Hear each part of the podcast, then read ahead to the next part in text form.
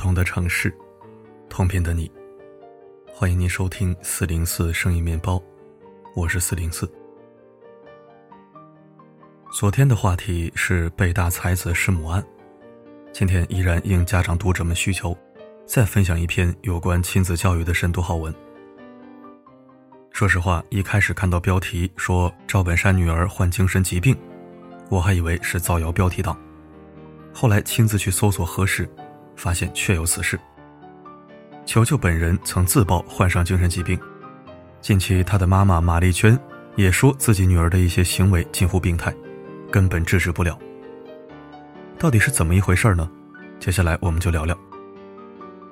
前几天在中央三套看到赵本山的小品重播。多年后再看，他的作品依然能够让我们捧腹大笑。七零、八零、九零这三代人，基本都是看着赵本山的小品长大的。提起赵本山的名字，几乎是家喻户晓。但现在赵本山鲜少出现在荧幕上了。最近网上爆出的和他有关的近期消息，都是女儿球球又惹事儿了。赵本山的女儿赵嘉轩，小名球球。原本长得清秀可爱，沉迷整容后，不断在美容院修修补补，变成了千篇一律的网红脸。球球沉迷整容，已经到了病态的地步。妈妈马丽娟在直播中谈及此事，直言自己很揪心。除了整容，球球还热衷于炫富，不仅秀自己六十多万的名表和千万豪车，还自曝家中资产太多，数了一天的零也数不完。网友看不惯他秀父母的资产，他直接在直播间怼这位网友：“我们家这个条件能惯着我正常，不像你家想惯着你都不知道怎么惯。”父母的资产一直是他炫耀的资本，然而当父亲的公司屡遭经营危机时，他却表现得事不关己，一问三不知，甚至在网友告知真实情况后，依然没有丝毫收敛，继续挥霍，更别提为父亲分忧解难了。不仅如此，为了吸粉，球球还常常拉着为公司操劳而疲惫的老父亲出现在直播间直播，对父亲脸上的倦容熟视无睹。也许有人会觉得这不过是星二代的正常炒作手法，但是不是所有星二代都愿意身披光环出道，靠自己披荆斩棘的也大有人在。凭借《三十而已》打响知名度的杨乐，就是知名演员杨立新的儿子。我也是在看了杨乐成名的采访才知道，很多人可能对不上号谁是杨立新，那你看过《我爱我家》吗？虽然头顶父亲光环，却没有依靠着父亲的名气，而是踏踏实实的探索成功之路。杨乐初进演艺圈时，每天到处跑剧组，一次次试着小角色，并没有走捷径，靠父亲的影响力做主演。经过几年的摸爬滚打。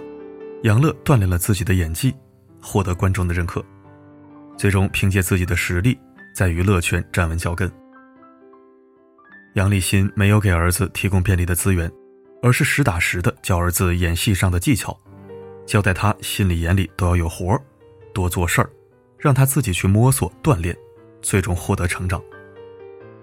反观赵本山，他对自己的女儿极尽宠爱，女儿想要去北京发展。他就直接在寸土寸金的北京给女儿买了一套房。赵本山的溺爱和纵容，最终导致了球球的叛逆和不思进取。所以，球球和杨乐虽然都是星二代，却走向了不同的道路。湖南的潘杰，自从专科毕业后，就心安理得的在家当蛀虫，每天窝在家里打游戏，从来不考虑现实和未来。潘杰出生于湖南。其父母亲都是学过文化的先进知识分子，自小他便受到了良好的教育，而这样一个根红苗正的大好青年，却在专科毕业后选择成为家里的蛀虫，成日窝在家里打游戏。今年已经三十四岁的他，经历了五十九次相亲皆以失败告终，但他毫无所动，继续整日沉浸在虚拟的游戏世界中。如今的潘杰仍然是孤身一人。认为全世界都要围绕着自己转，他的所有的失败都是父母的错，不是他自己的问题。他就像一个不成熟的孩子，不仅不了解任何人情世故，对待父母也是任性无理。有一次，潘杰妈妈提醒他不要沉迷于电脑游戏，口角之中，他把妈妈的中指砸到失去功能，变成了残疾。即使如此，潘杰妈妈还是急切地为儿子辩解：“他小时候还是很乖的，就是因为电脑游戏，他从初中开始玩游戏，那个时候起就不乖了。”他把潘杰巨婴的原因全部归结于电脑游戏，殊不知自己长久以来的纵容和溺爱。才是罪魁祸首。溺爱是很多父母的通病，《变形记》中的十六岁女孩刘思琪就是被父母溺爱的孩子。在父母的溺爱之下，刘思琪就像个巨婴儿童，父母不仅要帮她穿衣、修剪指甲、收拾行李，甚至吃饭都要父母给她喂食。他对花钱也没有概念，一天几万的花销那都是日常，完全不心疼父母的钱。对于女儿的巨婴行为，刘思琪妈妈的解释是：“我觉得她还小吗？”刘思琪爸爸常对女儿说的一句话是：“钱带够了吗？不过我再给你打点过去啊。”父母的溺爱是刘思琪成为巨婴的主要、最主要原因，也是养废孩子的关键。父母长期的溺爱会让孩子失去自食其力的能力，让孩子只知道无尽的索取。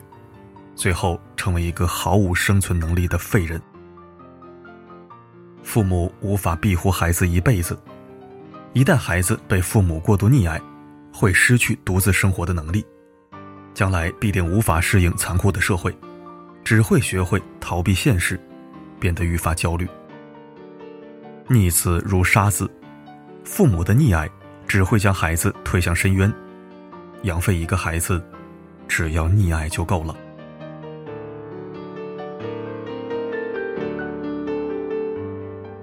总有些路注定要孩子一个人走。每个孩子都是父母的心头肉，父母含在嘴里怕化了，捧在手里怕摔了。父母宠爱孩子是人之常情，但是过度宠爱就变成了溺爱。那么有什么方法可以防止父母溺爱呢？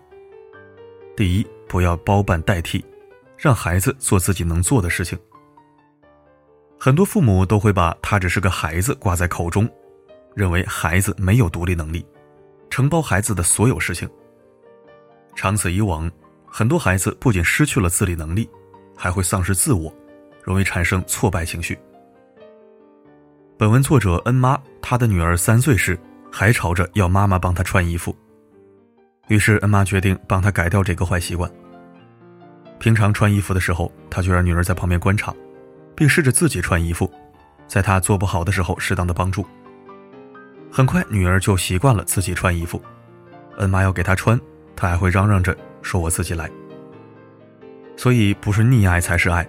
我们在爱孩子的同时，也不要全力包办。孩子能做的事情，尽力让他们自己去完成。教会孩子独立最重要。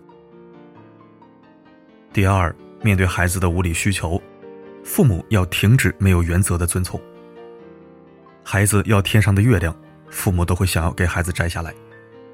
我们理解为人父母的心情，但是面对孩子的无理要求，父母不应该一味的照办。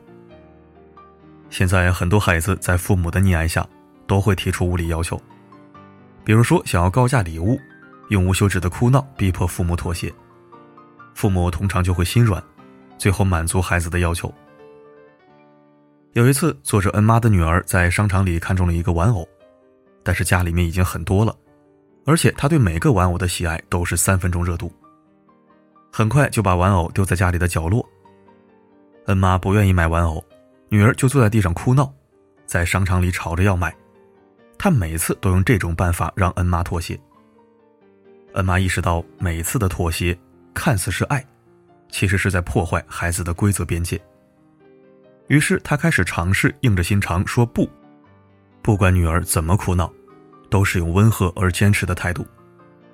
虽然很难过，但她知道，这才是对女儿真正的好。通过几次之后，女儿明白耍赖达不到目的，也就不再任性妄为。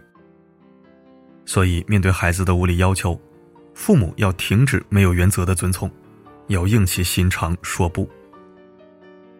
第三，适当进行挫折教育，不要过度保护孩子。孩子有了挫折，才能在挫折中学会成长，才能真正的长成大人。所以，孩子遇到困难不可怕，可怕的是父母过度保护，而导致孩子缺乏抗挫折能力。很多孩子长期在父母的庇护下，不愿意接受失败，遇到挫折就选择逃避。当孩子遇到挫折时，父母不必过分担忧，要知道每一次失败其实都是孩子宝贵的经验。作为父母，我们更应该鼓励孩子去自己面对困难，即使失败了。也要勇敢去尝试。龙应台在《目送》中写道：“我慢慢的、慢慢的了解到，所谓父女母子一场，只不过意味着，你和他的缘分就是今生今世不断的在目送他的背影渐行渐远。爱孩子是为人父母的天性，但是我们要妥善的对待这份爱，不要让我们的爱阻碍了孩子的成长。如纪伯伦所说。”你的孩子不是你的孩子，他们是生命的子女，是生命自身的渴望。他们借助你来到世界，却非因你而来。他们在你身旁，却并不属于你。要知道，总有些路，注定要孩子一个人走。父母停止溺爱，才能让孩子用自己的方式长大。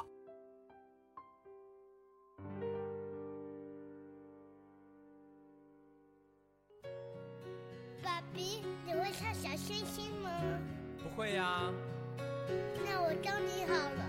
好啊。